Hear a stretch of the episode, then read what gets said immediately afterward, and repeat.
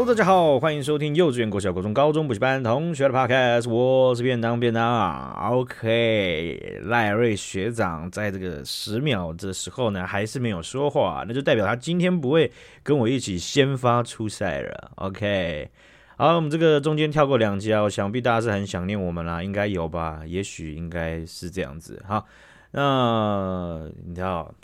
这个之前呢？生活吧，不就是包含包含工作的部分，就是有一些劳碌的状况，或者是有一些真的是他刚好录音的那一天又被被公司 booking 起来了，也有这样的情况，对吧？啊、哦，所以啊，就有时候就是在录制上面真的是真的是必须得跳过了哈。那当然，就像我们之前讲的，跳过这个仙丹，你吃过一次之后，你就会上瘾。啊啊，其实也不是这样子啦，哈，这个、像工是生活啦、工作什么之类的，对不对？有时候我就觉得，雷旅学长，我跟你讲，我这个工作哈，那个根本就是跟间间歇犬一样的夸张。每一次的时候，它就每一次，它就像浴缸那个水面一样，风平浪静，平平稳稳的，连那只鸭子在那边都不会掀起一丝丝的波澜。但有时候。那个间歇泉的威力有够大，一有事情的时候，噗，直接飞到十几层楼哦！大家有看过间歇犬吧？如果没有看过没关系，YouTube 搜寻。如果再没有看过，用搜寻图片的那个图片，它一定是在拍在间歇犬喷到最高的那个顶点的时候的那张照片，好不好？我就有一点像这样。之前我就觉得，学长，你工作真的太爽了。比起我的话是这样子的啊，但是后来发现，嗯。有时候它的那个间歇的 range 也是蛮大的啊，啊，所以啦，这个希望这个希望早早完成手上的这个专案啊，然后荣耀归队了哈。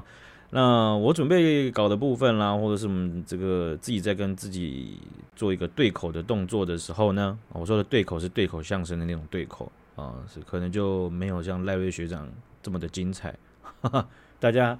承蒙了哈，许梦妮，许梦妮，嘿嘿嘿。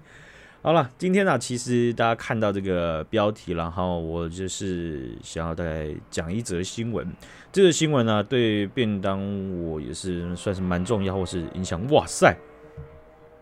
哇，那个门外改管的那个也太大声了吧！啊，那个还是如往常的啊，便当住的这地方，即便气密窗关上去之后呢，还是可以听到阵阵的引擎浪声在马路上奔驰着。啊、呃，把把这个声音当做是一个背景音乐就好了，好不好？哈，不要太苛求了。哈，好，我们要讲的，就是有关于太阳花学运了。哈，这是这个事件呢，是九年前发生的一个事件嘛。那这场学运是因为当时中国国民党的立法委员啊，其实就是中国国民党整个党啊，他们要强行通过一个服贸协议。服贸协议的全名叫做海峡两岸服务贸易协议，哦，就是跟中国的这个贸易相关的一个协议了哈。那这个协议啊，它当时是呃涉及的领域和呃整整体台湾的这个规模，包含到服务业都有非常非常大的影响。相当就是台湾绝大部分的从业人口所在的产业，什么出版业啦、金融业啦、呃石化那个工业啦，反正基础产业也是有的，好，医疗产业也是有的，好，各种各种的领域都跟这个贸易协议有关啊。那呃，我曾经有举例过给这个 Larry 学长，我讲就是说，其实它那个规模大到你很难在一时半刻或者是一两周之内，你就很清楚每一个领域它所面临到的挑战，或者是它在字面上可能会获得的利益到底有有多大，或者有什么隐忧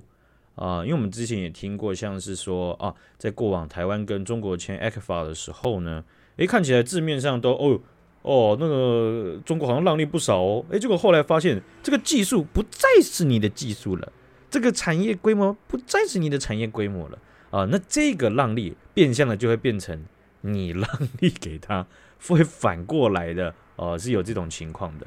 所以啊，这个服贸协议当时的争议和它可能面临的冲击是非常大的。在当时呢，呃，如果国民党在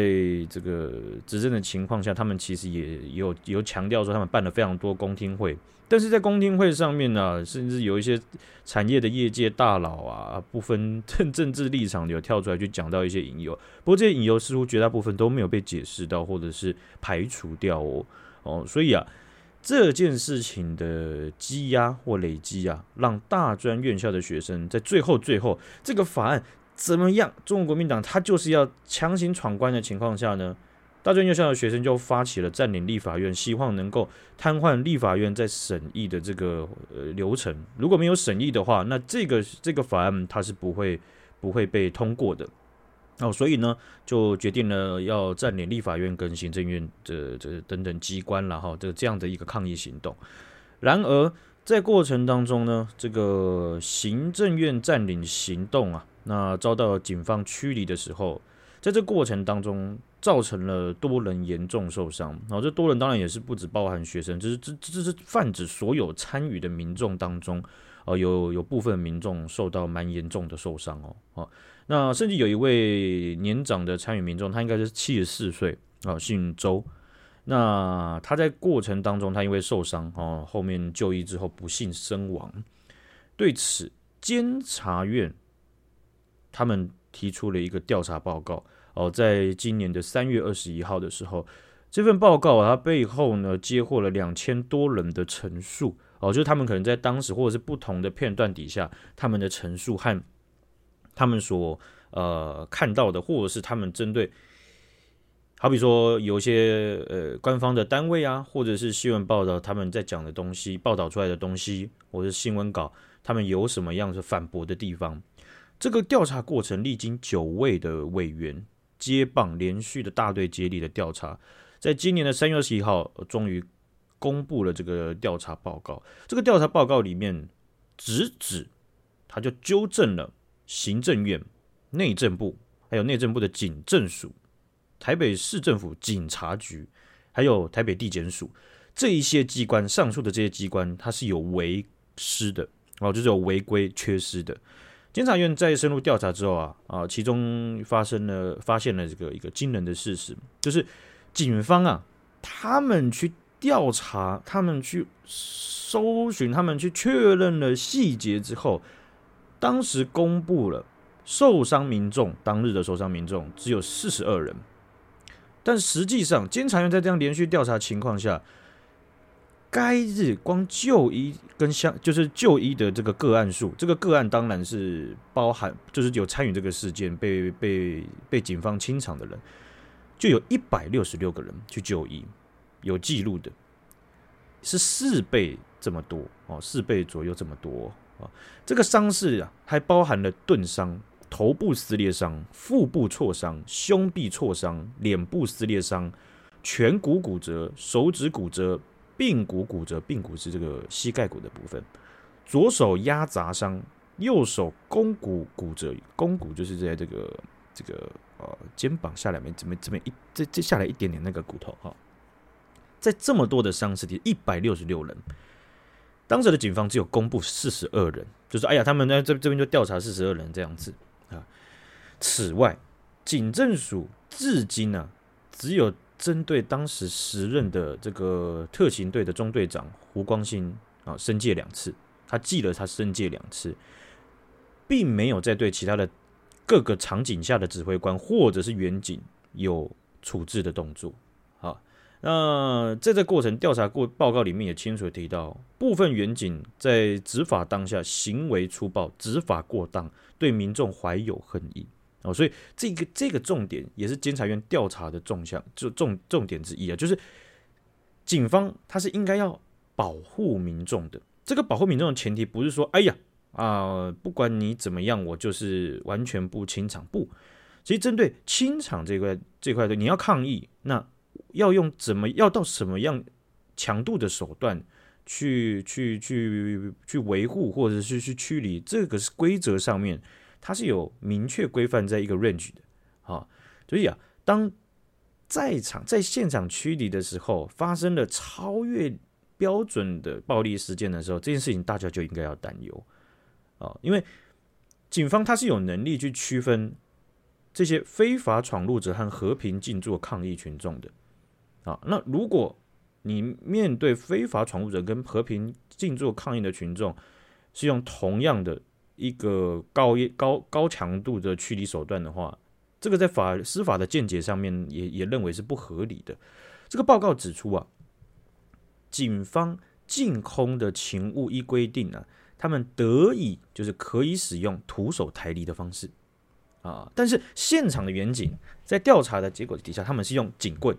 甩棒、盾牌、硬质的皮鞋，还有护具等等的直接攻击民众，甚至用拳头啊、踹踢的方式啊。将民众的后脑重摔在地，并且拖行啊，以水柱直接近距离的攻击头部和他的这个民众的身躯。这个监察院报告里面，我看到有一段，他他讲的意思就是说，警方维持公共秩序，他就是要区分非法闯入者、和平和和平静坐抗议群众他们的区别，因为他们在现场是有办法区别这一块的啊。第二件事情才会是。你针对个别的群众，他们的行为群体不同的时候，你用的个别手段是不是合乎比例原则的？哦，这个报告他的讲的意思是这样子了哈。因为好比说，报告里面提到有部分的警察将静坐的民众打到头破血流，这个从我们理解上就是完全不对吧？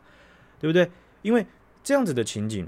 你你可以你可以想想想当然的，就是如果你今天不期就理不讲。不讲后面的逻辑，你只恨那一些民众，因为那些民众他可能跟你的政治立场不一样。然后你看到他们这边打的头破血流，如果你开心的话，这是一件很反制、很不能被接受的状态，对不对？因为政治立场不同，不代表警察他可以这样子，你可以你可以去接受警察这样子把呃一般的公民这样打到头破血流，只因为他和平静坐坐在那边抗议啊。所以啊，有些人。包含我就是讲说，有些部分警察他的见解会是说，不管你坐在那边还是闯入啊，你们都是抗议群，你们都是参与同一个活动的，所以我用同一个强度的手法，这有何错之有？但监察院跟你讲错就不对，按照他们的调查，在在在情当下的情景和证据上，他们跟你讲了一件事情，就是这是有办法区别的，而且。这个是我们着着重报告，因为我想在在座学长姐也不是全部人都是有有有有有经验，或者是有当时的印象了哈，所以呢，呃，这个东西按照我个人的经验来讲呢，蛮容易在当时看到就是各种的报复性的这种执法。啊，不管是因为他必须要加班执勤啊，他要去处理这个问题，问你他的问题就是你们这些该死的学生或民众嘛，啊，然后他被激怒的很不爽啊，或是他的政治立场跟你不一样，他就把你往死里打。那在当时印象非常深刻，就是头部受到攻击的人是是是非常不少的啊。那头部攻击他的死亡几率。比起攻击其他地方高很多，这件事情很明显的在呃驱离他们定义的非法的情况下是是很不必要的啊。但是这样事情是在当时很容易被看到的。那刚刚有提到有一位七十四岁的周姓民众，他因为被震爆的这个水车啊近距离喷射啊，然后又遭到重装警力用警棍和警盾殴打。然后多处骨折之后，腹腔血肿，在二零一五年的三月二十一号哦死亡哈。他这些伤势啊，他是一直延续，而且造成他身体很大的负担的。那现场督导人员和指挥官，就是说在清场的过程当中，他其实在不同的据点或者是不同的这个层级上，他有不同的督导人员跟指挥官，他们对这些暴力视而不见，是认为。是正常的，水车这么近距离就去喷洒民众，我相信我们都有听过，有些人会讲，就是说啊，不是啊，你自己就违法，被喷怎么了吗？如果你是头在水车的一公尺那个喷管前面的一公尺被喷，和你是在二十公尺之外被喷，那个完全对于生理上的结果会彻底不同。好，在一公尺以内，死亡几率我相信是是非常高的啊。所以你就可以看到，就是说攻呃这些这些攻击或者震爆装备的使用上，作为一个文明的社会，一个民主自由的社会，我们对这些东西的要求，他还是站在一个要合情合理的呃尝试上面啊。那此外，警政署和台北市警察局在勤务规划上面，按照这份报告上面，他讲的意思就是说，警政署跟台北市警察局他们本来就各自有各自应该要去做的事情，这个是法规讲的明明确确的。监察院呢、啊，他就罗列出从警察法、内政部组织法，然后一直到台北市自己的组织规程，还有警政署各自己的组织法等等。他们就把它理清楚之后，发现说相关规定它是有互相矛盾的地方，而且在任务分配上，他们违规了。在当天的任务分配上，哦，甚至也不止当天。他讲的意思说，那个任务是及时的按照老长官的分配的概念上就是这样子。而且过程当中没有任何记录可以去确定，就是说远景他的相关装备实际领用情形，他是不是拿对依依法规定可以使用的装备，还是说这些装备是从其他单位调过来的重装装备呢？啊，这个报告里面他就讲到这样子的情形是没有办法被确认的，而且可以确定的事情是，警方他在勤务规划分配直接违反了法规，并且没有之进行适当的勤前教育，就是说。我派规定之外的警察过去的时候，我没有去做勤前教育，因为他们可能在法规上，以他们他们装备要，或者他们本身就不是用来去做这样子的驱离的工作的。可是他们要被突然要求，你就是要把那些人搬走。如果我都没有经过训练，或者我没有去去去被做琴前训练，我就必须要去执这个琴。那我怎么会知道？就说，哎、欸，等下不能打头哦，或者说，哎、我我不能怎样怎样怎样，哎、欸、哎、我我必须要去区分，哎呦，什么那一群冲进去的人跟哎、那群坐在那边的人，好这样子的差别，啊，所以这个报告他也是去提到的啊。那还有另外一个部分呢，也是在当时闹得沸沸扬扬的，就是说，警方他在收集相关影像的时候啊，在这些场合底下，你就会看到。有一个这个有一些远景，他拿他拿的是一个 V 八啊，这个老人都讲 V 八啊，那他们就会手上拿着，或者是会拿一根支架架得很高，然后往这个的活动现场去拍了，大家在抗争的现场去拍这样子，这里面的影像资料。有一些关键影像，它就不翼而飞，在当时就闹得沸沸扬扬。在报告里面，甚至还讲到，就是说有一些单位他们上传上来的被被被案情要求要缴出的照片，是一些什么动漫人物啦、花花草草风景照片呢、啊？这些照片，那些单位很挑衅似的直接送给了警警察机关，而且里面甚至有一些拍在现场的呃这个这个影片呢、啊，收证的远景。他的言论整个过程，他是把自己当直播主的言论非常的不当啊。那这整个过程呢，都造成了相关证据在还原上面缺失或是不足，变成是说，可能在当时你的单位，你你你你的某个执勤单位，从从队长到下面的全部大家都跟疯狗似的这样子，结果哎发现后面这个东西要缴出去，不行不行不行，我赶快把它删掉，然后放一些呃我爱罗拉，对不对？然后。呃，放一些呃，这个花花草草的啦，啊，什么放杜鹃花的啦，啊，放妈妈直接去那个农场拍的照片啦，这样子，然后结果就是导致他们不会被救着，或者是在当时的情形没有办法被还原啊，造成了很多的问题。最终呢，监察院的这份报告，他指出就太阳花学运已经过去了九年了啊。那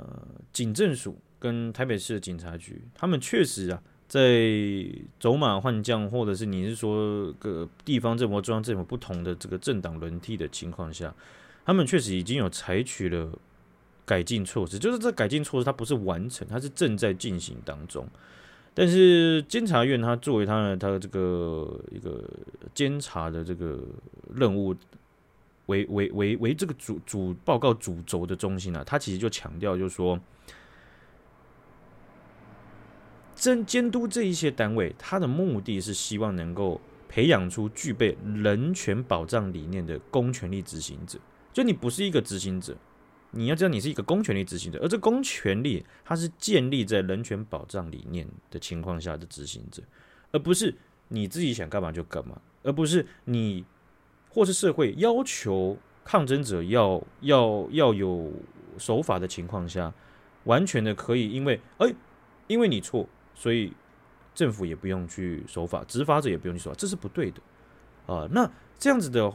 呃，滑坡或者是说这样子的理解的情况下，这样的错误理解情况下，那就变成说啊，那你今天是不是要闯个红灯，我就可以一枪把你蹦死？一一要滑坡也有这样啊？啊，有人就是啊，不是啦，这样太夸张了。我在讲 A，你在讲 B，可是基本的概念上，不就也是说，在代表政府的执法者，他们这么执法的情况下，后面被监察也或是被司法追诉，都要还是要付出相应的责任吗？啊，所以了，这个太阳花学运了哈，是台湾历史上一个重要的事件。那司法单位啊，针对这不同的这个案件啊，或者是行政院当时后面的行政院长，在当时任总统的马英九的这个呃指示下呢，啊，也是也是要坚持要告这些这些抗争者嘛。好，那后来。呃，针对一些案件呢，我们的司法单位也有去提出见解和判决结果，就是以公民不服从的这样子的这个情景呢，去解释，就是说，确实，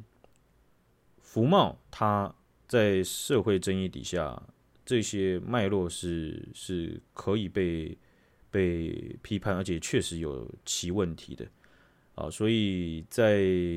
这整个的。呃，违法行为下面呢，呃，它就有不同的这个见解，它不是一般的单纯的呃刑法或是民事上的这个纠纷了，好，所以监察院这份报告呢，也有机会啊，让我们重新回顾一下当时的这个片段的争议了哈，所以你可以看到，就说，嗯，罗列出这些东西，让我印象非常的深刻的事情是。确实有一些画面，在你说当兵也好，或者是在其他的经验也好，对于公部门或是官僚系统的生态，确实好像可以模拟的蛮清楚的。也就是说，这些东西我们在不知道情况下，不知道这种组织生态，或者是他们是怎么样去做出一个决策的情况下，就觉得不至于吧，没那么夸张吧？他们怎么可能？那叉叉叉单位怎么可能说谎话？那个至少他们也有人在监督吧？呃，有一些片段啊，当一个单位他要瞬间去翻脸不认人，或者是带风向的时候。政府或者某个单位的手上的资源呢，他绝对可以去做到非常相当的效果，让嗯他们自己可能就不会受到究责，或者是大家因为太反感这个事件了，或者是你上班太累了，这个事件就是草草的就带过了啊。所以啊，呃，也像是我们过去分享的事件一样啊，中国除外啊。很多的事件呢，只要是跟台湾比较有关的，大家通常都会觉得，哎呀，比较累，或者是比较心烦啊。不过啊，这些事情呢，就是对我们真的是太重要啦，所以啊，便当还是有时候都会分享给大家的啦。好，所以这则新闻呢，哈，就是在讲监察院他提出了一个报告，那报告的内容呢，就帮他摘录几点出来啊，去呃点出，就说这份报告里面他讲的重点和核心的概念啦，哈。好，今天就分享到这边了，感谢雪阳姐，感谢大家的，拜拜。